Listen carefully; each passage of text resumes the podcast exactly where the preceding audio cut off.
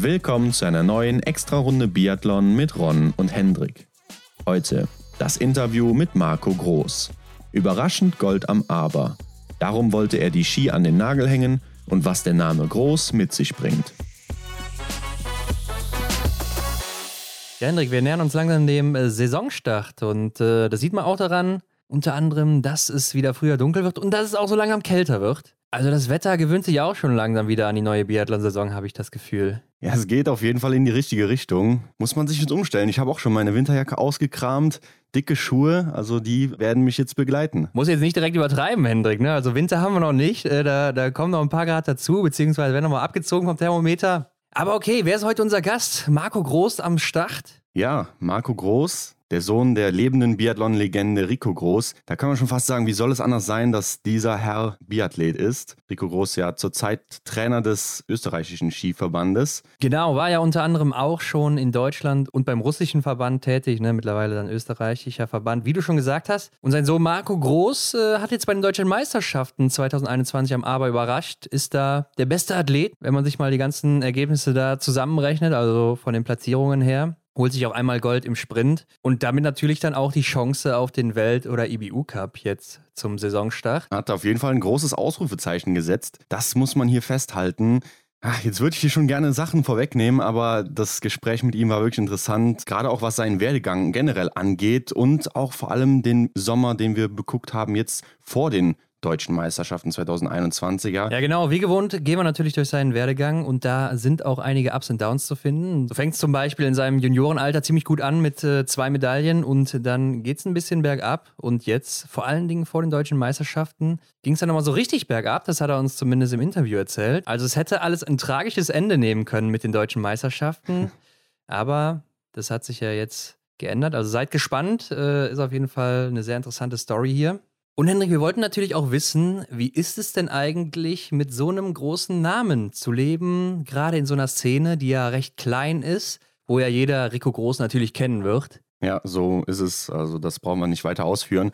Klar, die Fußstapfen sind groß, ne? Also fallen uns wahrscheinlich sehr, sehr viele Wortspiele ein mit diesem Namen. ja. Bringt das Vorteile, bringt das Nachteile? Da haben wir mal drauf angesprochen. Aber hört selber rein. Ron, wir müssen noch was besprechen, und zwar die News der Woche. Ja, wir bleiben natürlich auch jetzt hier nebenbei noch äh, der Mode-Podcast der Biathleten oder äh, des Wintersports.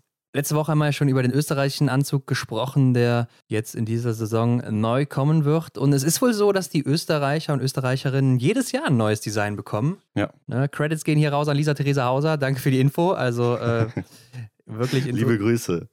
Wusste ich bis dahin auch noch nicht. Ja, man kennt ja diesen, diese Regelung, dass es eben alle zwei Jahre ein neues Outfit gibt, aber die Österreicher scheinen da andere Maßstäbe zu kennen und die gönnen sich jedes Jahr ein neues Outfit. Fände ich als Athlet persönlich sogar auch cooler, muss ich sagen. Also jedes Jahr ein neues Outfit ja, fände ich schon toll. Zweimal Weihnachten, oder? Jedes Jahr nochmal mit der Einkleidung ist ja auch immer eine coole Sache für die Athleten und Athletinnen, ganz klar. In Italien gibt es aber jetzt auch den neuen Anzug und wenn ich mir den so angucke, Hendrik, äh, was ist denn daran neu? Ja, gute Frage. Ich habe immer das Gefühl, so die Italienerinnen und Italiener, die sind da etwas langweilig unterwegs, sehr eintönig, gewohnterweise blau unterwegs. Ja, und das ist doch genau der Anzug von den Weltmeisterschaften 2020 aus Antolz, mhm. der da getragen wurde, dieser hellblaue, ähm, ist jetzt anscheinend der Standardanzug für die Italiener und Italienerinnen. Hat ihnen, glaube ich, aber auch ganz gut gefallen. Der wurde ja auch zwischendurch immer mal wieder angezogen, beziehungsweise bei der letzten Weltmeisterschaft haben sie den auch nochmal angezogen, also extra ein Anzug für die Weltmeisterschaften nur gewesen. Und jetzt, äh, also ich habe jetzt auf den ersten Blick, ich habe jetzt auch nicht ins Detail reingeguckt, keinen Unterschied feststellen können. Ja, im Vergleich zum Weltcup-Anzug, den sie eben dann letzte Saison getragen haben, den dunkelblauen, ist er schon deutlich heller.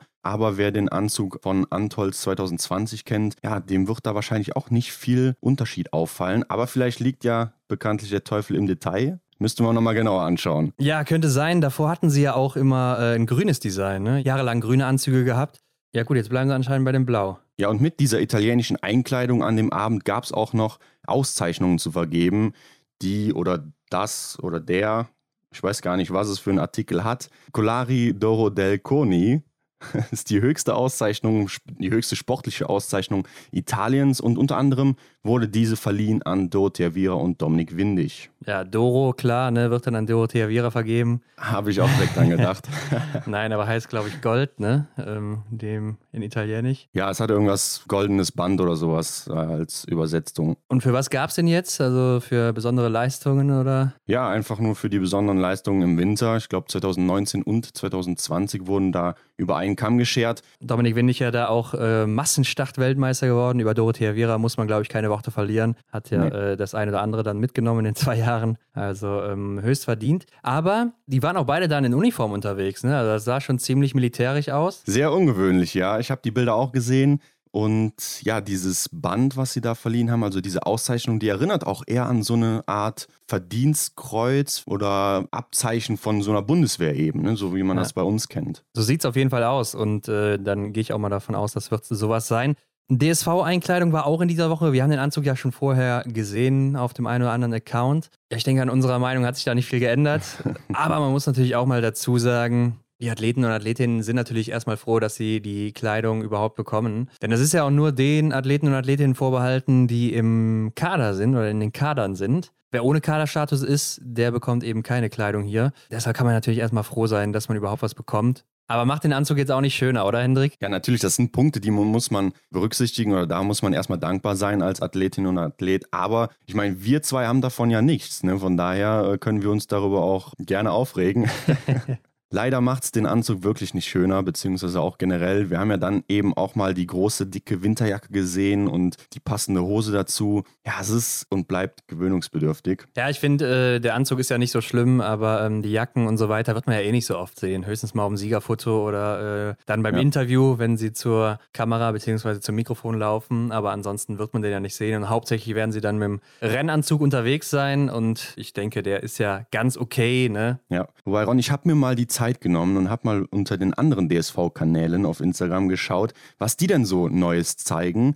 Und ja, bei dem Alpinen, ich meine, das war Alpin, ja, da ist mir aufgefallen, die hatten einen schwarzen Anzug, der hat mir wirklich sehr gut gefallen. Der war komplett schwarz mit vereinzelten Details in Rot und Gold, sprich den Nationalfarben von Deutschland. Und der hat mir wirklich zugesagt. Also das fand ich sehr gut. Ja, muss ich mir mal angucken. Ich habe auf jeden Fall auch gesehen, die haben hellblaue Jacken und äh, Hosen, also auch ein anderes Design. Ja, es kam mir ziemlich kunterbunt vor da bei denen. Äh, ich weiß auch nicht, ob das jetzt nur die Alpinen waren oder ob da noch andere Sportlerinnen und beziehungsweise Sportarten mit drunter waren äh, in diesem Reel, was ich mir angesehen habe. Aber da war der eine Anzug, der wird mhm. dir auch ins Auge fallen. Da habe ich gedacht, ja, good job, aber ist ja leider im Biathlon dann eben nicht so. Ja, ähm, wobei ich bin auch immer noch der Frage hinterhergegangen, warum gibt es eigentlich diesen komischen hellblauen oder lila-blauen, hellblau-grauen Patch auf dem Rennanzug? den man eh nicht ja. sieht unter dem äh, Leibchen nachher. Also den wird man niemals zu Gesicht bekommen. Vielleicht kommt so ein bisschen was an der Schulter noch raus, je nachdem wie breit das Leibchen oben ist, mit der Trikotnummer drauf. Aber ansonsten wird man das niemals sehen. Also was man sich dabei gedacht hat, ist dann auch irgendwo ja. fraglich. Selbst beim Training hat man ja dann eine Art Leibchen an. Ja, im äh, Weltcup auf jeden Fall. Klar, jetzt im Training zu Hause wahrscheinlich nicht. Ja, genau, um war geht. natürlich auf, auf den Weltcup bezogen. Ja. Also sieht man ja immer dann die Athleten auch mit Athlet-Shirt rumlaufen oder so, dass sie halt erkannt werden als Athlet. Genau. Also wer weiß, ob der oder die Designerin überhaupt was mit Biathlon am Hut hatten und sich das vorher mal angeguckt haben. Ähm, ich habe auch mal überlegt, ob das vielleicht dann äh, wegen den anderen Sportarten sein könnte, weil ich glaube, der Anzug ist ja auch dann ähnlich im Langlauf und in der nordischen Kombination. Ja. Äh, aber da werden ja auch Nummern getragen, also macht dann auch wieder keinen Sinn. Mhm. Von daher ähm, bleibt mir das erstmal ein Rätsel. In dem Zusammenhang wurden auf jeden Fall noch die goldenen Ski verliehen, wie auch im letzten Jahr. Ähm, diesmal an Franziska Preuß und Arndt Pfeiffer, die ja, ja eindeutig die besten Deutschen waren in der letzten Saison von den Ergebnissen her. Ich glaube, das ist wenig verwunderlich, dass die ja. beiden hier gewählt wurden. Ja, es war ja auch genauso im Vorjahr mit Benedikt Doll und Denise Herrmann, die Korrekt, ja. den da gewonnen hatten, auch ziemlich eindeutig. Also war schon mehr oder weniger abzusehen. Und in Frankreich ging es auch nochmal weiter mit dem zweiten Teil der äh, Sommertour. Quasi die Herbstabteilung. Ja, ich habe mich auch gefragt, ähm, was hat das hier eigentlich noch mit Sommer zu tun? Oder wer sich jetzt hier fragt, Sommer ist ja auch schon wieder was her, ne? Ich habe mir den Namen nicht ausgesucht, aber so heißt es eben in Frankreich. Und da gab es eben einen Sprint und einen Verfolger am Samstag und am Sonntag. Und bei den Herren sehen wir ganz vorne einen der Claude-Brüder, und zwar den jüngsten, Emilien Claude, der beste Junior der letzten Saison, beziehungsweise immer noch der amtierend beste Junior. Gewinnt hier mit null Fehlern vor Quentin Fiormaillet, der zwei Fehler hat stehen lassen. Mhm. Und Emilien Jacquelin, der drei Fehler hat stehen lassen. Aber man muss dazu sagen, es war noch jemand aus dem Juniorenbereich vor Emilien Jacquelin, nämlich Rémi Brotier, der äh, zehn Treffer gesetzt hat auch. Ist zeitlich nur fünf Sekunden vor Emilien Jacquelin. Aber man muss ja eben auch sagen, er hat drei Runden weniger geschossen. Also läuferig ja. hängt er dann schon noch etwas hinterher. Ja, und Emilien Jacquelin ist ja auch derjenige, der sich hier zurückmeldet, denn nach seinem Armbruch war er ja länger außer Gefecht und auch bei der ersten Abteilung oder der ersten Tour der Sommermeisterschaften nicht dabei. Ja, genau. Er meldet sich hier zurück. Im Seniorenbereich betrachtet den dritten Platz. Ja, die drei Fehler im stehenden Anschlag, die irritieren mich jetzt etwas, aber ob das mit dem gebrochenen Arm zu tun hat? Puh, ja, kann man natürlich jetzt hier schwer aus den Ergebnissen rauslesen. Ähm, läuferig muss ich sagen, ist er ja im Bereich von Cantar Fiormaillet ein bisschen langsamer. Ne? Wenn man jetzt bei Cantar Fiormaillet noch eine Runde draufrechnen würde, ja, wäre er immer noch vor ihm gewesen wahrscheinlich. Ja. Aber äh, da sieht es ganz okay aus. Weiter hinten findet man auf Platz 9 noch Antonin Gigonard mit drei Fehlern auch. Da sieht man dann zum Beispiel zum Vergleich, ne, ähm, gleiche Fehleranzahl wie Emilien Jacquelin, aber mhm. dann schon fast 30 Sekunden hinter ihm. Und vor Antonin Gigonard ist auch noch Fabien Claude, der Bruder von Emilien Claude, auch mit drei Fehlern aber auch schon fast zehn Sekunden dann hinter Emilien Jacquelin. Also hat sich ganz gut verkauft nach seiner Verletzung, oder? Ja, sehe ich auch so. Und hier gab es auch Gaststarter aus Belgien. Wir kennen sie aus dem Weltcup, Thierry Lange auf Rang 14. Und der dritte Claude-Bruder Florent Claude war auch mit dabei. Ja, genau, aber äh, Simon Detieu dürfen wir auch nicht vergessen, Henrik. Auf Platz 13 mit fünf Fehlern, das ist natürlich viel zu viel, ganz klar, gerade im Sprintrennen. Und damit auch äh, keine Chance gehabt. Bei den Damen sieht es da hingegen etwas anders aus. Vorne Anaïs Bescon, die auch im letzten Jahr hier gewonnen hat, mit einem Fehler. Dahinter Anaïs Chevalier, Boucher und Gilles Simon auf Platz 3. Dahinter Justine Brezas. Also die vier großen Namen aus Frankreich, alle vorne. Wer hätte es gedacht? Ja, und sie sind auch alle relativ nah beieinander. Also so große Abstände sehe ich da gar nicht. Ja, ist wirklich ähm, ziemlich eng. Vor allem Justine Brezas drei Fehler, Gilles Simon zwei, Anaïs Chevalier zwei und Anaïs Pescon ein Fehler. Also hier sieht man auch das Rennen hauptsächlich dann am Schießstand entschieden worden. Ähm, und Justine Brezas anscheinend auch läuferisch in exzellenter Form. Hätte hier mit zwei Fehlern sogar fast gewonnen. Und damit ging es dann eben auch in die Verfolge am darauffolgenden Tag. Ja, schauen wir uns die Herren an. Hier gewinnt Quentin Fiormaillet vor Emilien Jacquelin und Fabian Claude. Und Quentin Fiormaillet steht hier auf Platz 1 mit vier Fehlern. Emilien Jacquelin hingegen ein Fehler, aber trotzdem ordentlich Rückstand. Ja, ich habe gehört, dass Emilien Jacquelin wohl auf Fabian Claude gewartet hat auf der letzten Runde, damit die beiden einen Zielsprint hinlegen können. Habe ich zumindest so in einem französischen Blatt entnommen. Aber zwölf Sekunden Unterschied ist dann auch wieder viel. Also weiß ich nicht, was da genau abging. Man hat auch kein Video jetzt dazu gesehen, also ich zumindest nicht. Ja. Aber der Rückstand, klar, der ist enorm. Ne? Also äh, Quentin Fiormaillet war ja nur circa 25 oder 30 Sekunden vor Emilien Jacquelin und jetzt im Ziel hier fast 1,40, aber mit drei Fehlern mehr. Da ist er entweder gelaufen wie ein Verrückter. Er hat ja auch beim zweiten Liegenschießen drei Fehler geschossen, also hatte relativ viel Zeit, die rauszulaufen. Ja. Und danach nur noch einen Fehler geschossen.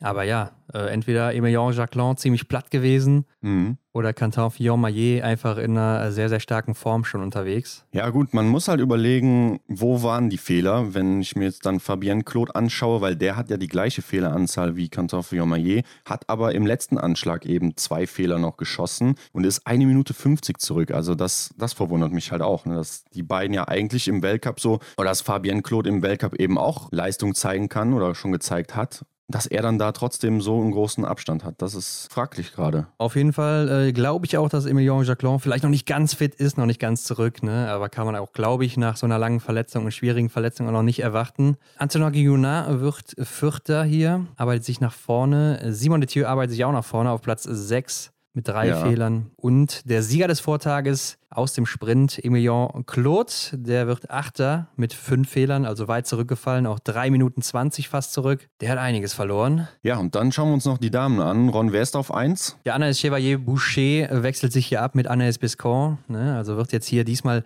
erste Anaïs Chevalier, die ja auch äh, das Martin Foucault Nordic Festival schon gewonnen hat. Und auf Platz 3 Justine Brezas, die sich hier mit Gilles Simon dann abwechselt. Also die haben dann einfach mal Platz 1 und 2 getauscht und 3 und 4 aus dem Sprint. Und äh, die ersten beiden haben auch jeweils zwei Fehler und Platz 3 und 4 jeweils vier Fehler. Also irgendwie haben die da Synchron-Biathlon anscheinend veranstaltet. Platz 5, Caroline Colombo, kennt man ja auch aus dem äh, Weltcup. Und Lou Jean Monod auf Platz 6, die auch ihr Debüt gefeiert hat im letzten Weltcup-Jahr. Also man sieht die großen Namen weiter vorne hier in Frankreich. Da tut sich nicht viel, da mischt sich niemand so wirklich rein, außer vielleicht Emilien Claude, der langsam nach oben stürmt. Ja, ich muss nochmal gerade auf Anaïs Chevalier-Boucher zurückkommen. Sie war ja auch in Frankreich beim Martin Foucault Nordic Festival so erfolgreich. Ich glaube, die Frau ist in einer guten Verfassung. Sie war ja auch vor ihrer Babypause im Winter schon mal ähm, gut dabei und ich glaube, jetzt kommt sie so langsam zurück, oder? Ja, sie war ja letztes Jahr schon wieder richtig gut dabei, ne? Also war ja fast ihr bester Winter noch. Äh, von daher mhm. war sie ja nie so wirklich weg, muss man sagen, abgesehen von ihrer Pause. Aber auch jetzt hier die läuferischen Abstände, zumindest im Ziel, die stimmen mich schon positiv, dass da im Winter nochmal was gehen kann. Also ich glaube, die Frau hat sich gut vorbereitet. Klar, glaube ich auch. Ich bin aber auch immer vorsichtig mit den ganzen Sommerergebnissen. Äh, da haben wir ja schon oft gesehen, dass im Sommer einiges ja. anders lief, als es dann im Winter der Fall war. Ne? Wir erinnern uns vielleicht auch noch an Lisa Vitozzi Fazzi, die mal alles gewonnen hat im Sommer und dann kam im Winter gar nichts mehr. Sollte man noch vorsichtig sein, wie das dann eben aussieht, wenn man wieder auf die Ski geht und alle dann eben Vollgas geben. Aber äh, ja, es scheint auf jeden Fall gut in Form zu sein aktuell. Und damit sind wir auch für diese Woche wieder durch mit den News. Und äh, Hendrik, damit sollten wir auch direkt mal ins Interview springen, denn äh, Marco, der wartet schon, ne? Der wartet schon auf uns. Ja, ab geht's. Ja, Marco, frisch gebackener deutscher Meister im Sprint. Freut uns erstmal, dass du hier bist. Äh, aber wie fühlt es sich denn an, jetzt diesen Titel tragen zu dürfen? Ja, schon ziemlich gut. Habe eigentlich nicht damit gerechnet, jetzt dieses Jahr schon so vorne anzugreifen. Und von dem her war es eine kleine Überraschung, aber ja, ich habe es mir auch irgendwo verdient. Ja. Mhm. Tut gut auf jeden Fall dann, denke ich mal. Es tut sehr gut, ja. Marco, ich glaube, viele Leute können sich auch denken, so wie wir beide auch, eben, äh, dass Biathlon schon eine ziemlich, ziemlich lange Zeit bei dir Teil des Lebens ist. Aber erzähl uns doch eingangs mal, wie es dazu kam, dass du heute aktiv Biathlon betreibst. Ja, es hat eigentlich alles mit meinem Vater begonnen, der auch ein bisschen Biathlon gemacht hat und somit eigentlich der erfolgreichste deutsche Biathlet war. ja. Ist ein bisschen in die Wiege gelegt und ja, ich habe dann selber im Skiclub angefangen, bisschen Langlauf machen, dann ist irgendwann mal Luftgewehr dazugekommen, bisschen Biathlon. Ja, war eigentlich mehr so spaßmäßig unterwegs. Und dann, als es ins Jugendalter ging, haben wir schon gedacht, ja, das wird mir dann irgendwann mal gefallen. Mhm. Und da ging es auch ein bisschen weiter nach vorn. Und ja, Höhepunkt war dann eigentlich im Jugendbereich meine zwei Silbermedaillen bei der JWM. Ja. ja, und bis dahin ja, habe ich mich eigentlich schön im U-Cup ein bisschen vorgearbeitet, aber habe den ganz großen Durchbruch noch nicht geschafft. Ja. Kam denn für dich damals kein anderer Weg in Frage, als Karriere außer Biathlet zu werden? Eigentlich nicht. Das war damals schon eigentlich die Sportart, die mich am meisten interessiert hat. Ich habe auch mal Skispringen mhm. ausprobiert, aber da habe ich relativ okay. schnell gemerkt, dass es nichts ist. Ja. Ja, es hat mich damals schon fasziniert, es hat mich ein paar fasziniert und fasziniert mich jetzt eigentlich immer noch. Das heißt, Höhenangst hast du nicht?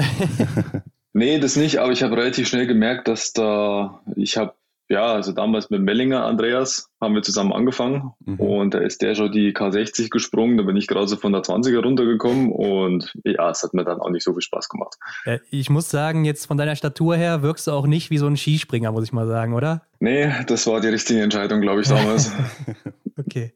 Wie ist denn ähm, dein Vater oder wie war seine Reaktion auf deine Entscheidung, dass du professionell Biathlon betreiben möchtest? Sich klar riesig gefreut, hat mir auch gesagt, ähm, was es dazu braucht. Und ja, unterstützt mich eigentlich immer noch mhm. tatkräftig. Aber es war sehr positiv. Hört sich ja schon mal ganz gut an. Lass uns mal in deine Laufbahn reinblicken. Du hast es ja gerade schon angesprochen. Deine beiden Silbermedaillen waren auch gleichzeitig damals im Jugendbereich bei der WM 2014 deine ersten beiden internationalen Einzelrennen. Hast du dich danach auch dann schon direkt im Weltcup gesehen, nachdem du so erfolgreich warst? Nee, noch lange nicht. Ich meine, man hat ja immer die Älteren gesehen, die Herren und die Junioren die halt alle noch ein gutes Drum besser waren. Und ja, ich war dann auch realistisch und mir schon gedacht, dass es da noch ein bisschen ein weiterer Weg ist, dahin zu kommen. Und wie war das damals medial? Ähm, sind die Medien darauf angesprungen, äh, aufgrund deines Namens eben, ähm, ja, dass man dann sowas gehört hat wie, ja, der nächste Rico Groß ist schon im Anflug oder ähnliches? Mm, ja, das nicht. Also es wurde schon bemerkt, aber es ist halt im Jugendbereich und ja, das sind noch so viele Jahre dazwischen, bis mhm. man dann mal konkurrenzfähig ist. Also da sind sie noch nicht gleich auf mich losgegangen mit der nächste Superstar. Ja, springen wir mal in die Saison 2015-16. Da bist du im Junior Cup, im EBU Junior Cup gestartet. Ähm, du hast vier Rennen bestritten. Das war jeweils äh, der Sprint oder alle Rennen war, waren eben Sprintrennen mit guten Ergebnissen. Da warst du dreimal sogar unter den Top Ten. Ja. Aber warum hast du denn allgemein dann in, der, in dem Zeitraum so wenige Junior Cup Rennen gemacht? Äh, das war die erste Junior Cup Saison überhaupt. Also mhm. das ist losgegangen und wir sind nur die gelaufen. Dann hat man im dritten, da war unsere Quali für die JWM. Und im letzten war, glaube ich, Deutsche Meisterschaft für uns Jugend und Union. Also den haben wir damals noch gar nicht so mitgenommen, wie er jetzt ist.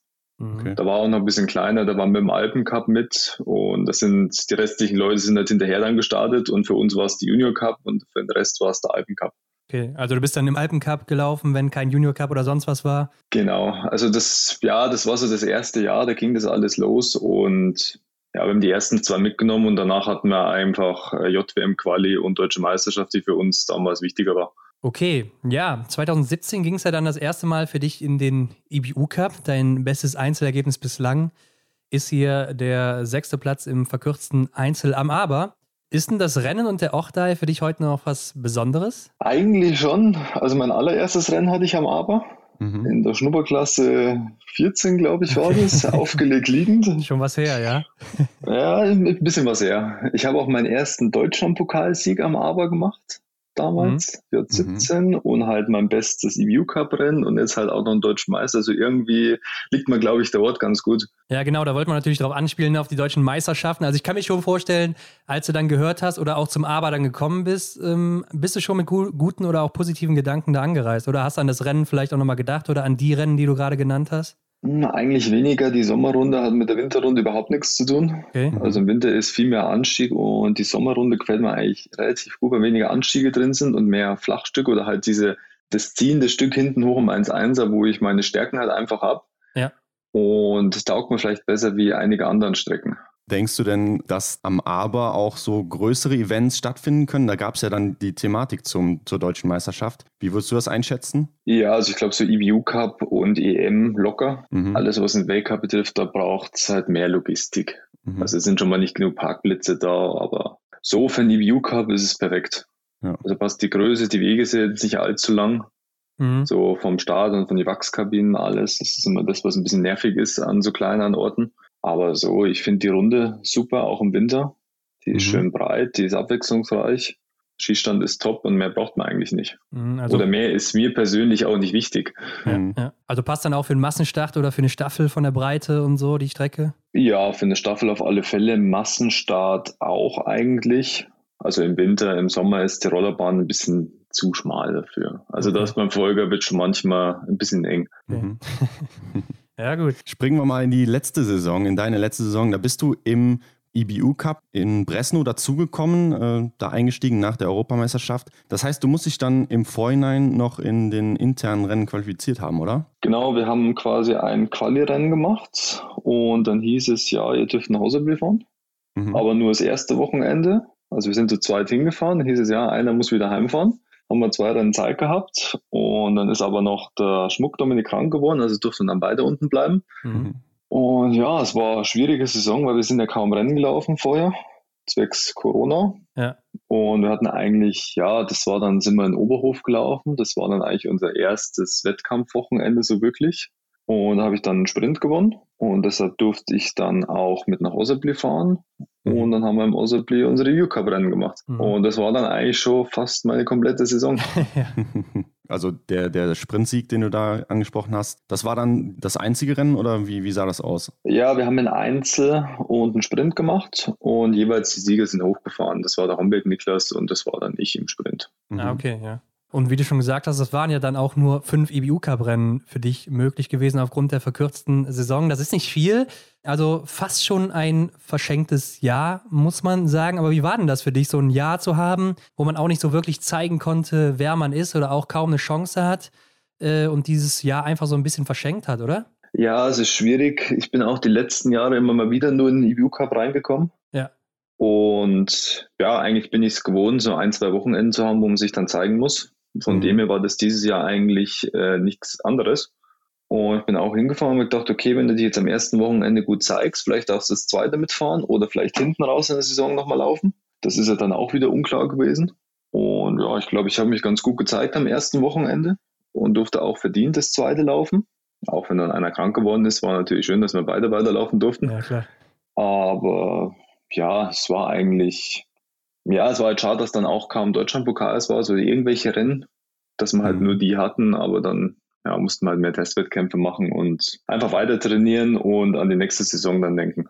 Wie ist das eigentlich bei so Testwettkämpfen? Bei normalen Wettkämpfen hat man ja Transponder und so äh, mit, Zeit auf, mit Zeitnahme und sowas. Alles so, wie man das auch aus dem Fernsehen kennt. Aber wie ist das äh, dann bei solchen Testrennen? Ja, wird dann mit der Hand gestoppt und geht es eigentlich mehr darum, seine eigene Leistung einzuschätzen. Mhm. Und auch mal zu sehen, wo sind die Trainingsstände, wo habe ich vielleicht noch ein bisschen Reserven oder was müssen wir noch trainieren. Und da geht es jetzt nicht auf jede Hundertstel. Ja, und Ron hat es eben erwähnt, es waren halt dann wirklich nur fünf Rennen. Äh, inwiefern kann man denn dann auch ja, sagen, wie man im Vergleich zum Rest des internationalen Felds steht? Ja, das muss man dann halt auch über die, also über die fünf Rennen ja. sehen. Also man kann jetzt nicht so Momentaufnahmen nehmen und das erste Wochenende hernehmen, das wäre ein bisschen wenig. Und ich glaube, dass ich läuferisch äh, einen guten Sprung gemacht habe. Jetzt letztes Jahr so an die 5% waren das jetzt dann im EVU Cup. Das ist viel, ja. Mhm. Ja, ja. Das war halt, ich komme von 8 oder so und dann auf 5, das waren ungefähr 3%, glaube ich, waren es dahin. Ja. Ach so, okay. Ja. Und schießtechnisch war vielleicht nicht ganz so gut. Also es waren auch gute dabei. Im Verfolger mhm. schieße ich 4 mal 0 und im Einzel schieße ich dann einen Fehler. Aber wenn du da halt in beiden Sprints jeweils zwei schießt, ist halt dann ja, summiert sich dann halt wieder. Und da muss man halt sehen, dass man halt alles so ein bisschen analysiert und auch über die gesamten, also über die zwei Wochen das sieht. Und da habe ich, glaube ich, gesehen, dass ich dann relativ konstant war, was läuferisch war. Und ja, schießtechnisch ist es nie mehr wie ein Fehler passiert. Das ist schon mal sehr gut. Aber mhm. es dürfen dann halt im Sprint auch nicht zwei passieren, sondern man muss halt mit Null und mit einem durchkommen, um vorne mit dabei zu sein. Ja, aber ich glaube, es ist schon mal ganz gut zu sehen, wenn man merkt, es geht läuferisch voran, oder? Weil das so auch eigentlich die treibende Kraft ist für dann weitere Erfolge ja, oder höhere das ist Aufgaben. Sehr wichtig gewesen für mich war, ja, es wurde sich dann halt oft entschieden zwischen zwei Leuten mit gleicher Leistung und dann wird sich eigentlich tendenziell immer für den stärkeren Läufer entschieden. Ja. Und das war ich leider nie. Ja. Obwohl ich halt in die Schießprozente deutlich besser war und dann ging es wieder, ja, aber der läuft schneller und dann haben sie den wieder mitgenommen. Ja. Von dem war das jetzt äh, wichtige Schritte, auch läuferisch mal hinzukommen. Also in die Bereiche, wo es halt dann konkurrenzfähig wird. Ist mir aber auch aufgefallen, dass du am Schießstand eigentlich sehr sicher bist, oder? Also ähm, das würde ich schon sagen, ist deine Stärke, wenn ich auch mal gucke. Du hast wenige Ausrutscher, aber meistens so null oder ein Fehler ist schon so ja, das, was am meisten ist, bei dir rauskommt. Ich habe viel übers Schießen gemacht, auch in die frühen EVU Cup Jahre. Ja. Mhm. Da habe ich halt läuferisch, ja, bin ich ja mitgelaufen, aber dann über gute Schießen bin ich immer wieder reingerutscht. Das war auch das gleiche am Aber, da bin ich nicht gut gelaufen, aber halt an dem Tag nur einen Fehler geschossen und dann wäre ich auch Sechster. Mhm. Von dem man kann viel mit dem Schießen machen, aber wenn es halt nach Ganzform gehen muss, dann muss halt das Laufen auch passen. Ja, klar. Gerade dann nochmal der Unterschied zum Weltcup ist natürlich groß. Ähm, ja. Aber wie war denn für dich jetzt so die Herangehensweise an die letzte Saison? als du wusstest, es fängt auch erst im Januar an. Du bist erstmal nicht dabei. Was macht es dann mit deiner Motivation? Äh, hat man dann noch Gedanken oder Ziele für das Jahr? Ja, das auf alle Fälle. Die Saison ist immer lang. Es können auch mal ganz schnell ganz viele Leute krank werden. Das hat man auch schon oft genug. Dass es mhm. auf einmal heißt, okay, es sind vier Leute ausgefallen. Du, du, du und du. Ihr lauft jetzt nächste Woche. Ja. Und ja, ich habe mich eigentlich so darauf vorbereitet, auf diese, oder besser gesagt, erstmal auf den Deutschlandpokal vorbereitet weil es war dann auch nicht klar, ist es Quali, ist es keine Quali. Zu dem Zeitpunkt waren auch EBU Cups, also war es eh nicht schlecht.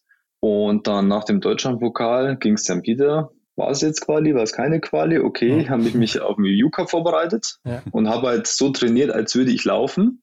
Durfte ich dann auch laufen, also hat sich dann gelohnt. Und dann nach der Saison war eh erstmal, durfte mir erstmal eine Woche in Quarantäne war dann eine Ruhewoche. Mhm. Und dann habe ich mich eigentlich wieder so darauf vorbereitet auf den letzten EVU Cup, weil man halt auch nicht genau wusste, wie er jetzt laufen darf oder wie es ausschaut oder ob die Junioren hochkommen. Die haben dann die Junioren mitgenommen, wir durften da nicht laufen, aber ich habe mich halt so darauf vorbereitet und ja, dann kriegt man es ja auch gut rum. Ja, ja klar. also du bist immer, ähm, gehst immer einen Schritt weiter, nimmst dir so die kleinen Ziele dann immer vor und äh, denkst einfach so, die nächste Chance, die könnte jetzt kommen oder wie ist das? Ja, so muss man denken. Ja. Ich meine, wenn man dann halt, kann auch mal blöd laufen, heißt, okay, du läufst jetzt und bist nicht darauf vorbereitet, dann stehst du da, verkackst das Rennen und fliegst gleich wieder raus. Mhm. Von dem her muss man eigentlich schon immer top vorbereitet äh, auf die ganze Sache hingehen.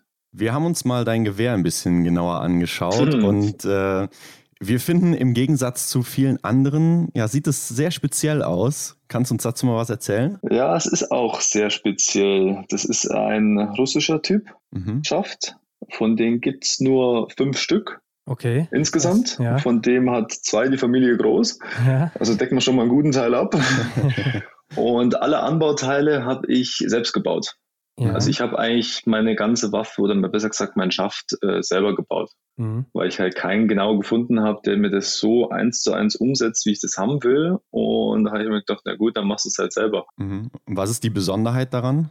Ah, es gibt ein paar Besonderheiten, aber alle will ich jetzt nicht verraten, weil es ist so, auch so. so. mein Geheimnis, ja.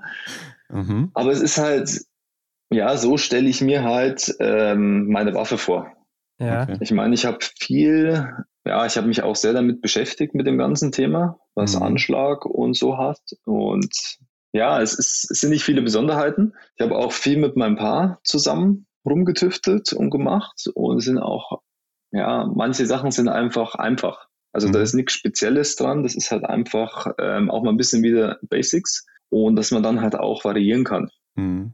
Ja. ja. es sieht halt wirklich sehr modern aus im Gegensatz zu den klassischen Holzschäften, ähm, ja, die man so ein bisschen, sieht. ein bisschen abgespaced, ja. Genau, also könnt ihr euch gerne mal beim Marco auf der Instagram-Seite anschauen, da hat er ein paar Bilder. Mhm. Und du hast gesagt, du baust die Teile dann selber, das heißt, du bist auch handwerklich ja. ein bisschen geschickt? Ein bisschen, ja. Also mit sowas, ja, das meiste habe ich mir dann halt selber beigebracht ja. und dann probiert man ein bisschen rum, dann geht es in die Hose, dann muss man es nochmal machen und nach dem mhm. vierten, fünften Mal kann man es dann. Ja, ähm, ich finde, die Waffe sieht sehr leicht aus, auch aufgrund des Schafts irgendwie, weil da ist ja nicht viel dran, außer diese Streben. Aber trügt das oder habe ich ja, da recht? Ja, es trügt. Die ist viereinhalb ja. Kilo schwer. Okay, das ist mhm. viel. Ne? Also, also ist eine relativ ja. schwere Waffe. Mhm. Ich finde es angenehm zum Schießen und ich glaube, bei meiner Körpergröße, meinem Körpergewicht ist das eine Kilo egal. Mhm. Ja. Also das fällt bei mir weniger auf, wie jetzt zum Beispiel bei den Mädels. Okay. Mhm. Könnte dich das nicht beim Laufen oder so behindern? Oder diese eine Kilo auf so eine lange Strecke ist ja schon einiges, oder? Ja, ist einiges, aber im Verhältnis zu meinem Körpergewicht ist es halt dann wieder nichts. Ja, okay. Mhm. Von dem her nehme ich das Kilo lieber mit, bin dafür sicherer am Schießstand und spare mir vielleicht die 20 Sekunden am Schießstand, die ich dann vielleicht auf der Strecke, wo ich vielleicht nur 10, 5 bis 10 Sekunden schneller laufe, weil die Waffe jetzt ein Kilo leichter ist. Das heißt, du, du verrätst jetzt hier auch kein Material, äh, aus, aus welchem Material das besteht. Das ist keine, ja, also die Sachen sind das Griffstück und der Magazinschacht ist auf Holz. Aha. Und vorn stehen Griffstück und der Handstopp ist aus Fiberglas. Okay. Den habe ich selber gemacht. Mhm. Und die Holzteile habe ich jetzt mit Carbon verkleidet weil es halt ja. langsam ein bisschen brüchiger wird. Mhm. Aber die sollten irgendwann auch mal komplett aus Carbon werden. Fiberglas, das heißt, du hast das selber gegossen? Ja, ich habe selber gegossen, ich habe eine Form gemacht, habe das Fiberglas das, gestapelt, ja. verpresst und dann halt gebacken und dann halt eigentlich ähm, rausgeschliffen. Mhm. mhm. Also das ist, war für mich dann so die einfachste Technik, um diese Form irgendwie hinzubekommen mhm. um, um sie dann halt auch so anzupassen. Ja, sieht sehr gut aus, wie ich finde. Also. Mhm. Ich könnte mir auch gut vorstellen, dass man da über einen 3D-Druck auch äh, gewisse Sachen anfertigen kann. Ja, könnte man auch machen, aber die Technik habe ich leider nicht. Und das irgendwo zu einem hinzugehen und sagen, du kannst mir das mal ausdrucken, das kostet dann gleich wieder so viel und dann mache ich ja. lieber selber. Ja, hast recht. Auch noch besonders ist, äh, dass deine Magazine am hinteren Schaft angebaut sind oder beziehungsweise mhm. fixiert sind. Ist ja auch ungewöhnlich, oder? Ja, es, entweder hast du halt vorn oder hinten. Mir persönlich gefällt hinten besser. Mhm. Du hast dann auch ja, einfach vorn auf dem Schaft nicht so viel Gewicht, weil die Magazine, die wiegen auch ein bisschen was. Ja. Und die habe ich halt lieber hinten. Ja, wir haben das doch mal mit der Waffe deines Vaters verglichen. Äh, hat er auch so gehabt damals? Ja, er, hat, er hatte zwar beides, aber bei seinen letzten zwei, glaube ich, waren es, hat er es auch hinten gehabt. Aha, ja. Aber es ist halt mehr Geschmackssache, wenn du halt, je nachdem, wie du dich dann einrichtest, kann es mhm. vorhin sogar besser sein, zum Beispiel liegend, ja. weil du es halt äh, besser im Anschlag machen kannst. Okay. Und da tue ich mich halt schwerer, deshalb richte ich mich oben ein und lege mich dann erst hin. Und äh, du hast gesagt, zwei Waffen sind in eurem Besitz davon. Heißt das, du hast eine und dein Vater oder du und dein Bruder? Äh, mein Bruder hat auch eine gehabt. Die schießt er aber nicht mehr, weil sie ihm nicht ganz so gut gefallen hat. Der schießt jetzt eine Altenschaft vom Paar. Mhm. Ah, okay. Ja, interessant auf jeden Fall. Wenn du auch sagst, es gibt nur fünf Stück auf der Welt davon, muss die da auch einen besonderen Wert haben, oder? Die hat einiges gekostet, ja. ja. Aber kannst du da irgendwas verraten oder? Nee, okay. kann ich nicht verraten. Weil es, ja, es sind mehr Prototypen, von ja. dem her kann man die jetzt nicht nach einem Fest, also nach einem Wert festlegen. Ja, es ist was Spezielles. Da mhm. steckt sehr, sehr viel Handarbeit drin an die ganzen Schrauben. Das ist alles selber gemacht.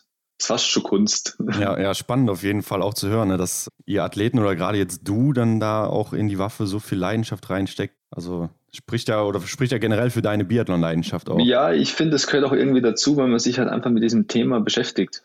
Ich mhm. meine, wir haben die Waffe eh fast jeden Tag in der Hand, ob es jetzt beim Training oder beim Trockentraining ist. wenn man sich halt mit solchen Sachen noch ein bisschen mehr beschäftigt, ja, vielleicht bringt es irgendwas. Ja, bisher schießt du ja auf jeden Fall ganz gut. Also an der Waffe kann es nicht liegen, muss man sagen. Denke ich zumindest mal. Ähm, aber gucken wir nochmal auf die aktuelle Situation. Denn die Vorbereitung auf die neue Saison neigt sich ja jetzt so langsam dem Ende, würde ich sagen. Die Weichen sind jetzt wahrscheinlich schon gestellt im Oktober. Wie lief denn bei dir bisher so der Sommer? Ja, der Sommer war recht spannend, weil sich der Zoll im Frühjahr entschieden hat, äh, mich aus der Sportförderung rauszuwerfen. Okay, mhm. ja. Und dann war erst eine lange Überlegung, mache ich weiter, höre ich oder höre ich auf oder wie mache ich das? Ja, das war dann so der erste Punkt. Ich habe dann erstmal normal weiter trainiert, weil mhm. ja, abtrainieren musste halt auch irgendwann mal. Und ja, ich habe gesagt, okay, war irgendwann der Punkt, ich nehme die deutsche Meisterschaft noch mit als mein persönlicher Abschluss.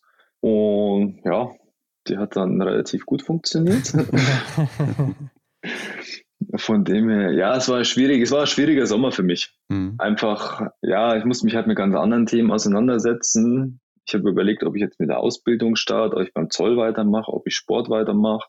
Da ist einiges im Kopf rumgegangen, bis ich dann end, also definitiv gesagt habe, okay, ich mache die Deutsche jetzt noch mit schaue, wie sie läuft und wenn sie gut läuft, mache ich weiter und wenn nicht, dann mache ich da einen Cut und sage, okay, ich höre jetzt auf und fange zum Arbeiten an. Ja. Mhm. Und ja, waren, die ersten Wochen waren schwierig, auch mich selber zu motivieren und zu sagen, okay, kann ich jetzt 100% geben oder wird das nur so ein Wischiwaschi? Und irgendwann war dann der Punkt da, wo ich gesagt habe, okay, ich ziehe es jetzt durch und habe es durchgezogen und dann bis zur Deutschen hin normal meinen Aufbau gemacht, ordentlich trainiert und ja, das Ergebnis spricht für sich. Was hat dich denn dann zu der Entscheidung bewogen, weiterzumachen? Ich will diesen Sport machen. Ja. Also, ja, es sitzt irgendwo tief in mir drin, nach ganz vorn zu kommen oder auch irgendwann mal weg abzulaufen oder mal Olympiasieger zu werden. Und da kann man das nicht so leicht einfach aufgeben. Ja. So, wenn mir das leichter gefallen wäre, dann wäre ich die deutsche Meisterschaft wahrscheinlich gar nicht gelaufen. Mhm. Dann hätte ich gesagt, okay, lass gut sein und gut ist. Ich meine, du bist ja jetzt 25, wirst, glaube ich, nächste oder übernächste Woche 26. Mhm. Also bist ja jetzt nicht alt, aber auch nicht mehr jung, ne? Das ist ja auch dann so. Nee, das ist halt gerade ja. in so einem Alter, wo man sich halt schon irgendwann mal überlegen muss, was macht man jetzt? Ja. Weil klar, wenn du eine Ausbildung machst, dann dauert es halt auch drei Jahre, bis du dann jetzt richtig Geld verdienst und dann bist du irgendwann mal 30 und vielleicht dann auch nicht mehr das Geilste.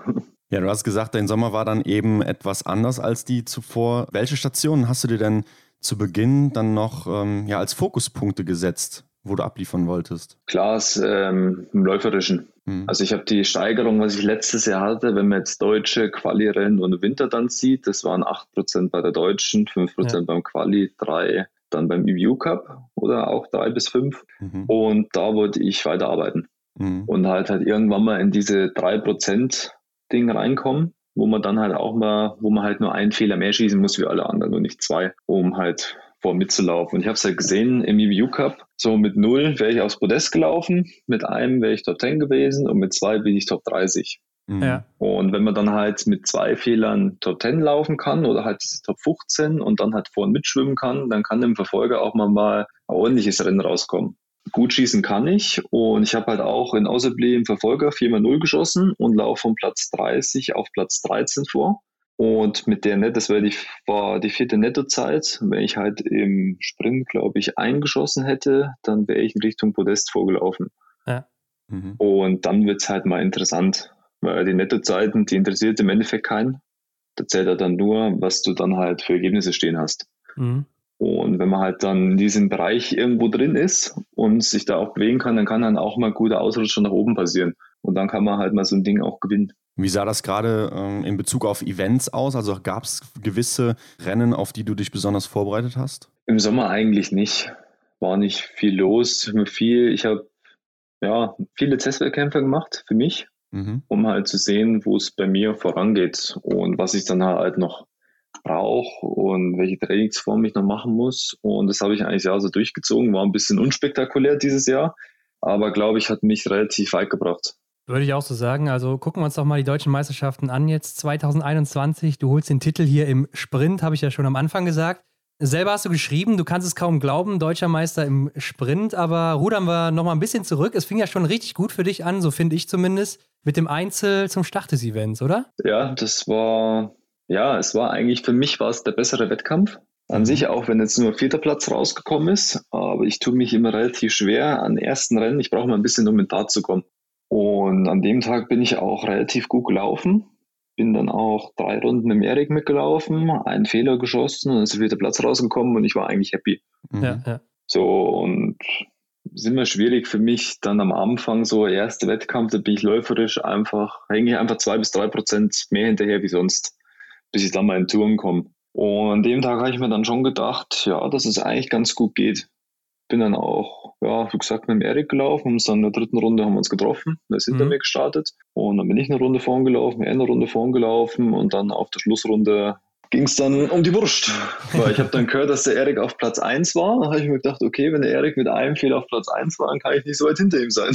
Ja. Weil ich halt auch nur einen Fehler hatte. Und mhm. er ist halt ähm, ja, 30 Sekunden hinter mir gestartet. Muss man eins zu eins zusammenrechnen, war ich 30 Sekunden hinter dem Erik. Ja. Dann halt noch ein bisschen was verloren auf der Runde. Besser gesagt, ich bin nicht hingekommen. War halt schnell geschossen gehabt wie ich. Ja. Wollte ich die Lücke zulaufen. Mhm. War vielleicht ein bisschen zu schnell und das durfte ich dann hinten raus noch büßen. Ja, und dann äh, am zweiten Tag der Sprint eben. Mit welchem Gefühl bist du denn dann in den Sprint gegangen nach deinem vierten Platz im Einzel? Ja, eigentlich schon mal ein bisschen erleichtert, weil das erste Rennen schon mal geklappt hat. Mhm. Und sonst war eigentlich immer so, ja, erste Rennen scheiße, okay, jetzt musst du liefern. Und ich gedacht, okay, passt. Im Einzel habe ich schon mal geliefert. Jetzt schauen wir mal, was heute rauskommt. Ich habe dann schon gesehen, ich bin relativ weit hinten gestartet, habe gesehen, dass alle liegend ähm, viel daneben geschossen haben, weil es halt auch äh, leicht windig war. Mhm. Und habe ich versucht, ja, bin ich halt losgelaufen. Ging schon relativ gut im Laufen. Auch dann so die ersten Zwischenzeiten waren gut. Und dann habe ich halt geschaut, dass ich halt liegend gut durchkomme, bin dann auch mit Null weggekommen. Und habe ich mir gedacht, okay, jetzt wird schon mal ein guter Tag, weil stehend bin ich sicherer wie liegend, auch wenn es windig ist. Und bis die zweite Runde hieß es auch wieder, ja, bist vorne dabei. Und ich dachte, ja gut, die meisten haben ja auch daneben geschossen, ist klar. Mhm. Und dann stehen, ich dachte, jetzt wollte ich nochmal sauber schießen. Ist mir leider letztes Jahr nebengegangen, war ärgerlich. Da habe ich mir auch gedacht, okay, gut, es wird wahrscheinlich so Top-10-Platzierung werden. Und dann hieß es irgendwann unten im Anstieg drei Sekunden auf eins. Ich dachte, okay. ja, und dann habe ich nochmal ein bisschen gezündet auf der Schlussrunde. Der ja. Plan ist dann aufgegangen. Der Plan ist voll aufgegangen, ja. Ja, im Ziel war es dann auch recht knapp vor Max Barschewitz, war es dann, ne? Genau, aber ähm, ja, auf jeden Fall die Goldmedaille geholt und einen Tag später stand der Verfolger an. Und ich glaube, oder ich gehe mal davon aus, das war ziemlich neu für dich, hier als Gejagter auf die Strecke zu, zu gehen. Hast du dir dann irgendeine besondere Taktik zurechtgelegt? Ja, das war sehr ungewohnt. Ja, ich habe versucht, mich auf mich zu konzentrieren. Und es ist mir im ersten Liegen ist es mir geglückt, da bin ich mit null weggekommen. Und im zweiten habe ich mich dann schon ein bisschen verleiten lassen. Mhm. Stehen war schwierig an dem Tag, aber da haben sich, glaube ich, alle ein bisschen schwer getan. Weil es ist eine ordentlich knackige Runde und im Verfolger, ja, bist du gleich rum. Ja. Die, das war nur eine 2,3 Kilometer Runde, volles Gebolze. Und da steht man auch ein bisschen wackeliger da. Und das habe ich dann im ersten Stehenschießen auch büßen müssen konnte es dann aber im zweiten wieder besser machen, bin dann mit null weg und bin dann mit Lukas Fratscher und mit Benny Doyle auf die Schlussrunde genau. gegangen. Gab einen Zielsprint, ne? Ja. Ja, war ein spannender Zielsprint. Lukas hat meine Taktik ein bisschen durchschaut. Benny hat es nicht ganz gerafft, den habe ich dann noch gekriegt. Aber ja, ist knapp geworden. Ja, hast sich dann auf jeden Fall ähm, durchgesetzt, zumindest gegen Benedikt Doll. Äh, am Ende ein vierter Platz, ja auch ein gutes Ergebnis, muss man sagen. Ähm, aber ist ja. es nach dem Sieg dann auch zufriedenstellend für dich? Ja, wenn mir meine Einzelleistung eigentlich gefallen hat an dem Tag. Ja. Mhm. Klar, ist am schwierigsten als erster ist es die Wahrscheinlichkeit sehr groß, dass du mal einen Platz verlierst, weil du halt einfach der Gejagte bist und auch mal mit der Situation zurechtfinden ist auch nicht ganz so leicht. Ja, was halt einfach neu ist für mich, auch mal auf Platz 1 loszulaufen. Das hatte ich noch nie, sonst ja, bin ich immer von weiß Gott wo, von hinten losgelaufen und ist leicht, mal ein paar Plätze gut zu machen. Aber mir hat an dem Tag halt einem, ja, meine läuferische Leistung gefallen, meine Schießleistung besser gesagt Teilleistung im Schießen hat mir gefallen und die Schlussrunde, das taktische, ist fast aufgegangen. Marco, um die deutschen Meisterschaften auf den Punkt zu bringen, ja, rückblickend betrachtet bist du der konstanteste gewesen, auch mit deinen Platzierungen dann eben der beste. Was bedeutet dir das im Rückblick? Ja, schon relativ viel, weil ich gesehen habe, dass es halt auch, dass es geht. Mhm. So, läuferisch ist aufgegangen, das Training ist aufgegangen, Schießen war an zwei Tagen gut, an den einen nicht so, was der Verfolger war, weil zwei Fehler dürfen nicht passieren. Eine mhm. ist okay, kann auch mal passieren, eine Verfolgung 90 Prozent bist immer noch gut dabei. Mhm. Aber halt mit 80 ist dann halt schon wieder ein bisschen zu viel. Und ich habe halt gesehen, dass es halt konstant über am Wochenende gut geht, über ja. drei Tage. Und ja, mal schauen, was im Winter rauskommt. Ja, jetzt ja auch leider so aus deiner Sicht leider, dass die deutschen Meisterschaften nicht mehr so zu der Quali dazu zählen, was den Welt- bzw. IBU Cup betrifft. Aber bringt dir dein Abschneiden dann hier bei der deutschen Meisterschaft ja trotzdem was für deine weiteren Ziele im Hinblick auf die äh, kommende Saison? Ich glaube schon. Ich habe für mich gesehen, dass es geht, dass mein Trainingsprogramm auch funktioniert, dass meine mhm. Wettkampfvorbereitung funktioniert. Und ja, ja ich meine, wenn ich es im Sommer zeigen kann, dann kann ich es im Winter auch zeigen. Von dem her bin ich eigentlich positiv gestimmt auf die Quali-Rennen. Ich werde ganz normal weiter trainieren, mein Zeug machen und dann halt bei der Quali die Rennen laufen und dann schauen, was rauskommt.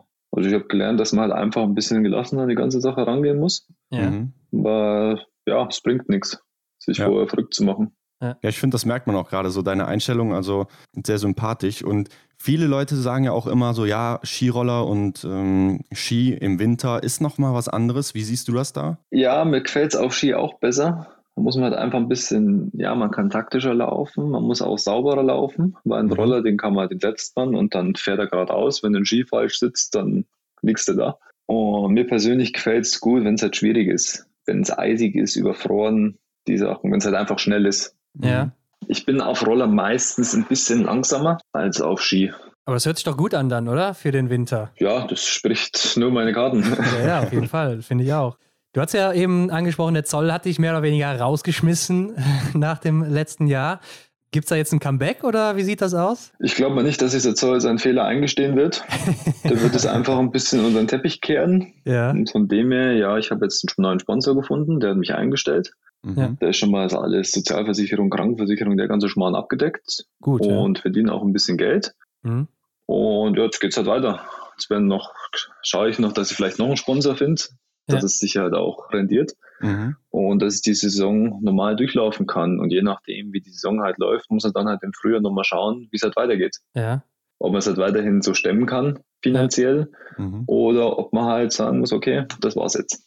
Mhm. Das heißt, du musst es finanziell jetzt erstmal alles selber tragen bis äh, zu den deutschen Meisterschaften? Ja, meine Eltern haben mich unterstützt und meine Verlobte. Ja. Mhm. Und es ging dann schon. Ich meine, ich bin im August, bin ich dann rausgeflogen. Das waren bis jetzt zwei okay, Monate, ja. das kann man schon mal überbrücken. Ja. Und jetzt auch die Zeit ging jetzt auch. Und am nächsten Monat bin ich dann angestellt und dann läuft der Winter eigentlich auch erstmal durch. Ja, gut, dann lass uns doch mal nach vorne blicken. Ähm, was sind denn jetzt deine Ziele für den kommenden Winter? Also, meine Ziele persönlich wären es erstmal in den EU-Cup reinzukommen.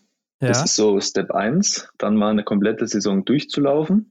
Und dann halt, ja, ich will erstmal eine Saison durchlaufen. Und mein Ziel dieses Jahr wäre es, über diese EU-Cup-Saison den letzten Weltcup zu laufen. Mhm. Also einfach mhm. diese Top 15 mit diesem Startrecht zu arbeiten, um dann den letzten Weltcup mitzulaufen. Ja. Ich glaube, alles andere wäre vielleicht ein bisschen, ja, es wäre, ich habe gezeigt, dass es machbar wäre, aber müssen wir erstmal realistisch bleiben und machen erstmal ordentlich EU Cup Saison, um dann halt richtig im Weltcup anzugreifen. Ja. Hört sich nach einem äh, vernünftigen Plan an, wie ich finde. Mhm. Die Quali für Finnland, wo dann ja die Weltcup- und IBU-Cup-Plätze ähm, entschieden werden, die soll ja jetzt in Obertiljach sein. Wie siehst du da aktuell jetzt deine Chancen?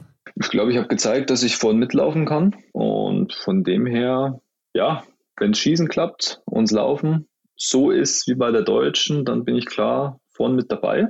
Mhm. Kann ich auch mitlaufen und dann stehen die Chancen auch gut mitgenommen zu werden. Mhm.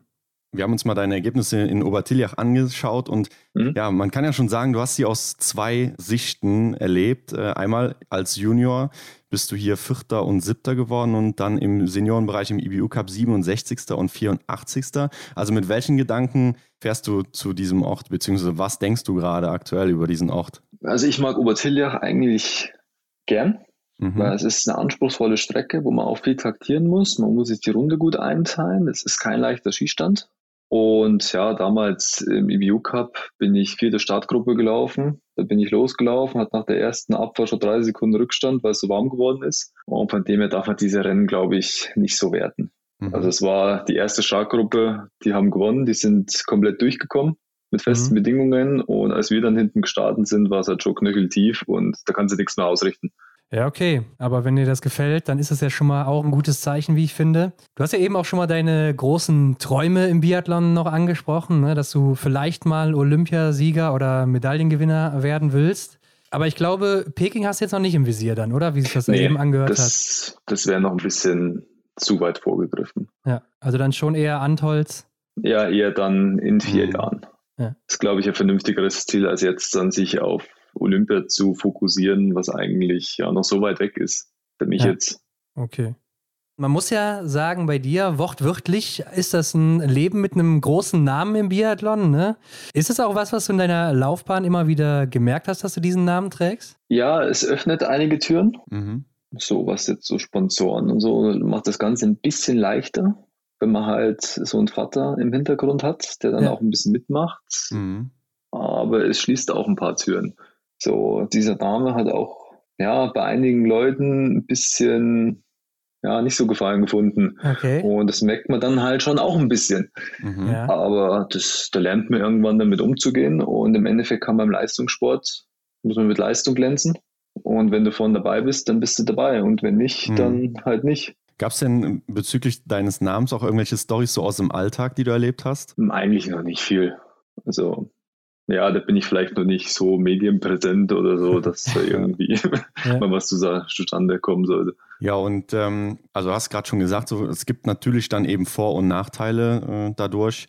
Wie ist es denn, wirst du dann schon mal hier und da auch verglichen mit deinem Vater von Außenstehenden? Nee, noch nicht.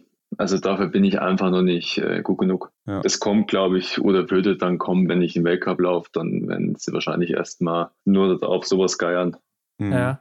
Was heißt denn das, wenn du sagst, dass ähm, der Name auch von vielen negativ gesehen wird? Ja, da will ich jetzt eigentlich nicht so genau drauf eingehen, aber ja, wenn man gut ist, macht man sich auch ein paar Feinde.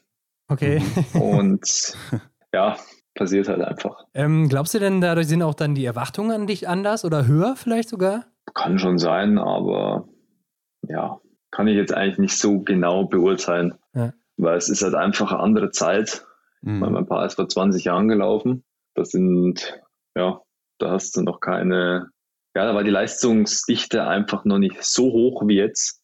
Mhm. Ich meine, jetzt hast du die Norweger da, die immer mit sechs Mann vorne dabei sind, dann sind die Russen, dann sind die Franzosen, dann sind die Italiener. Ja. Das hast du früher einfach noch nicht so gehabt. Ja. Da gab es halt pro Nation immer einen, der vorne dabei war oder zwei und bei uns sind es halt jetzt immer vier bis fünf. Mhm. Ja, also der Sport hat sich auch nach vorne entwickelt und ja, ist halt nicht leichter geworden. Ja, und was denkst du dann über die ganzen Erfolge von deinem Vater? Also glaubst du, die wären dann heute nichts mehr wert oder würde er heute nicht mehr so schaffen oder? Hm, das nicht, das muss man erst mal schaffen, in jedem Jahr eine WM-Medaille zu machen Klar, oder so viele ja. Olympiamedaillen oder Einsätze mhm. zu bekommen. Also das ist schon, ja, das ist eine andere Liga. Ja, ja. Mhm, klar. Und man muss auch sehen, man hat früher weniger Rennen gehabt wo man auch Medaillen machen kann. Und wenn dann trotzdem so viele Medaillen rauskommen, dann muss man schon ordentlich was drauf gehabt haben.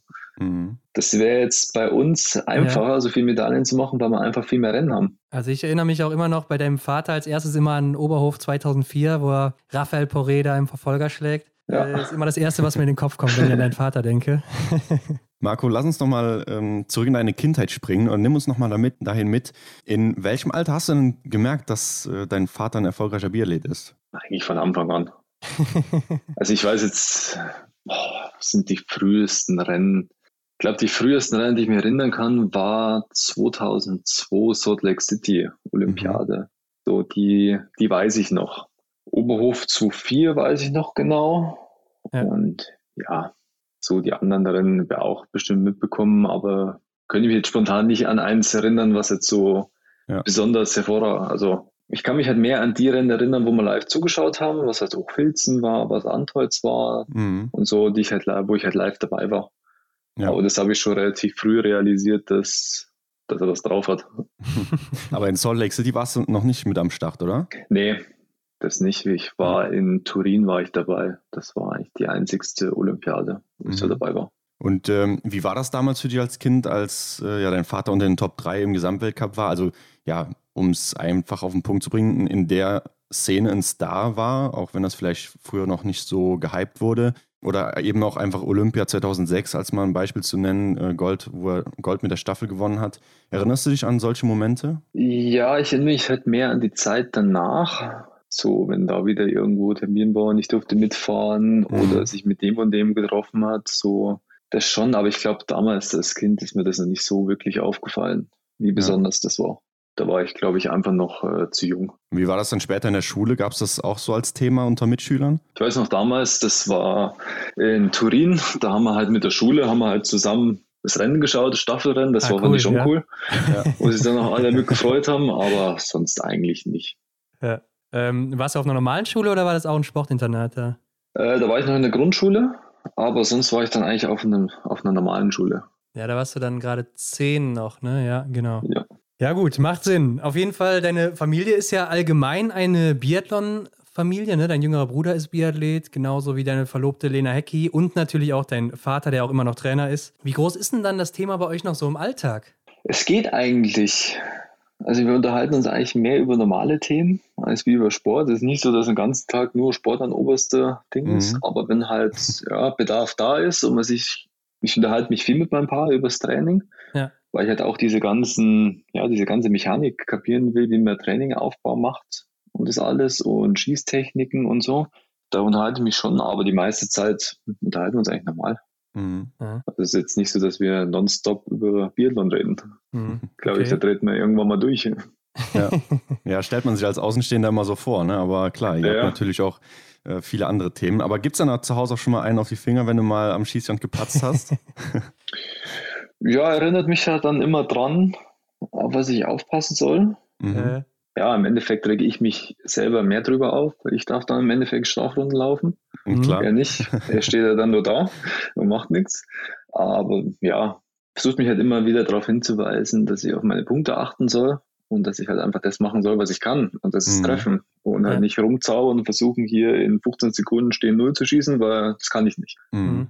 Von dem her, wenn ich mich dann sauber konzentriere, dann funktioniert es halt auch. Ja, du hast ja jetzt eben auch schon äh, ziemlich detailliert über deine Liebe zum Gewehr geredet oder beziehungsweise auch ähm, über die ganzen Prozente im Laufen und so weiter. Das hört sich ja schon relativ nerdig an. Wir haben zwar viele Athleten hier, die, die sich da auch so auskennen, aber bei dir hört sich das schon so ein bisschen an, als wärst du da tief drin. Könnte ich mir jetzt auch vorstellen, das ist sowas, wo ihr häufig drüber redet, oder? Du, dein Vater, dein Bruder? Mm, ja, ich unterhalte mich mit ein paar viel drüber. Ja. Weil ich auch ja, ich sehe halt gern, wenn was vorwärts geht. So, und es war halt relativ lang bei mir Stillstand, was im Laufen angeht. Und jetzt haben wir endlich ein Programm gefunden, was funktioniert, wo ich dann halt auch topfit bin auf dem Punkt. Und haben uns halt viel befasst damit in der letzten Zeit. Deshalb bin ich da auch relativ up to date, was die ganzen Laufprozente und so anbelangt. Also ist etwas, was er auch in sein Training einbaut und das heißt dann auch, er ist auch dein Trainer? Indirekt. Also ich trainiere mit dem Krugremo zusammen, ja. aber die Vorbereitung mache ich eigentlich komplett individuell. Mhm. Okay. Und da habe ich halt mit ein paar ein Programm entwickelt oder uns ausgedacht und das funktioniert halt. Ja, sehr gut, sehr gut. Und er kann dann auch die Beziehung zwischen euch ausblenden und, und dass, dass du dann einfach ein Athlet bist und nicht gerade sein Sohn? Ja, also das kriegen wir eigentlich relativ gut hin. Ich sehe ihn mhm. dann auch als Trainer, ja, ja, wenn es um solche genau, Sachen geht. Sicht, ja ja, ich glaube, das muss man auch irgendwo, weil anders, glaube ich, funktioniert das nicht. Mhm. mhm. Aber das, ja, ich, das kennen wir von klein auf. Es funktioniert. Mhm. Es hat damals schon funktioniert und funktioniert jetzt auch und wird auch, glaube ich, weiterhin noch funktionieren. Ja. ja. Das heißt, im Schießstand ist er mein Trainer und daheim ist er mein Vater. Ihr wohnt ja auch dann, glaube ich, mittlerweile alle in Ruppolding, oder? Also früher Oberhofer. Ja. Ja. Wir wohnen alle in Ruppolding. Seht euch also noch regelmäßig und äh, könnt dann auch zusammen trainieren, immer ja. regelmäßig. kurze Wege. Ja, sehr gut. Klingt gut. Marco, du bist jetzt aktuell noch 25 Jahre jung, du wirst demnächst 26, hat Ron eben erzählt. Und dein Vater war ja auch mit über 30 noch sehr stark unterwegs. Heißt das, du kommst jetzt erst richtig in Fahrt und der Sprint bei der deutschen Meisterschaft, ja, war so die erste Ankündigung ans Weltcup-Team? Ja, man sagt halt so bei uns oder bei unserer Sportart, dass man halt mit 25 erstmal so überhaupt in dieser Liga mitspielen kann, weil man körperlich mhm. und von den Trainingsjahren dabei ist. Klar gibt es auch welche, die sind schon früher fertig. Ich bin eher Kategorie Spätentwickler. Dem mhm. mir dauert alles ein bisschen länger. Ja. Und ja, ich meine, nach Olympia werden bestimmt vielleicht nochmal ein, zwei aufhören. Mhm. Letztes Jahr da und aufgehört und der Champi. Von dem her, es werden immer mehr Plätze frei und vielleicht ist es dann auch mal leichter, in diesen Weltcup reinzurutschen mhm. und sich dann zu zeigen. Sieht auf jeden Fall aus, als wäre der Weg dafür äh, schon mal der richtige oder dass dein Plan es geht langsam auf alle Fälle in die richtige Richtung, ja. Genau, dass es langsam aufgeht. Ja, also Biathlon deine große Leidenschaft und ähm, ich werfe jetzt einfach mal die These in den Raum, dass Motorradfahren auch so deine Leidenschaft ist. Kann das sein? Ja. Alles, was mit Autos und Motorrädern zu tun hat. Ja, mhm. also damit verbringst du deine, deine Freizeit? So mein Hobby, ja. Was geht sonst noch bei dir, wenn du dann äh, mal nicht so am Motorrad rumwerkelst oder am Biathlon-Stand an der Waffe? ja, wir haben einen Hund daheim, der hält uns auch gut auf Trab. Mhm. Ja. Und von dem ist eigentlich immer was zu tun. Ja, ja. Ich meine, müssen wir mal froh, wenn man mal nichts machen muss. Da bin ich auch der Typ, der sich dann einfach auf die Couch flackt und dann bewege ich mich drei Stunden nicht, bis es halt wieder Essen gibt. Das kann ich auch. Aber so, ich mache schon gern, gern was. Ja. Und bin auch eigentlich immer am Rumbasteln oder irgendwas am Rumbergeln. Mhm. Gibt immer was zu tun. Also Motorrad wäre auch sowas, was äh, beruflich für dich in Frage käme, beziehungsweise sagen wir mal Auto, Schrauber, Schlosser, wie auch immer? Ja, aber eher dann an die alten Sachen, so Oldtimer okay. und mhm. Klassiker. Mhm. Das bei den neuen mit dem ganzen Elektroschnickschnack, das gefällt mir dann nicht mehr. Muss man nicht mehr viel machen, oder? ja. Marco, wir haben eine Kategorie Fragen, die wir unsere Gäste immer fragen. Die starten wir mit dir hier jetzt gerade mal. Und die erste Frage lautet: Hast du ein Ritual vor jedem Rennen? Eigentlich nicht. Okay. Also ich habe mein, mein Aufwärmprogramm mhm. das mache ich und dann gehe ich zum Start und dann starte ich. Mhm. Also so ein richtiges Ritual an sich, nee, eigentlich nicht. Hast du denn äh, einen Lieblingsort von allen, die du bisher besucht hast, außer deine Heimorte? Mir hat Russland relativ gut gefallen. Ja. Also Hanti, mir ja. ist sehr gut gefallen. Uvat auch. Den Ort kennt, glaube ich, auch keiner. Nee, ich glaube, da waren wir einmal drüben. Das ist eine uralte Anlage aus die 70er, 80er Jahre. Mhm. Aber die fand ich Hammer. Und ja, ich laufe auch gerne in Ruppolding, muss ich sagen. Auch Deutschlandpokal und so. Aber ich glaube einfach, weil ich es kenne mhm. und so. Ich glaube, ja, irgendwann findet man sich bei jedem Ort oder muss man sich bei jedem Ort zurechtfinden. Und ich bin noch nicht an so vielen Orten, glaube ich, sagen, okay, das ist jetzt mein ja. Lieblingsort. Was, mhm. was, war denn so besonders an diesem äh, alten Ort? Wie hieß der? Huweit? Uwat. Uwat. Ja, keine Ahnung. Du bist mitten im Wald gelaufen bei minus 30 Grad damals.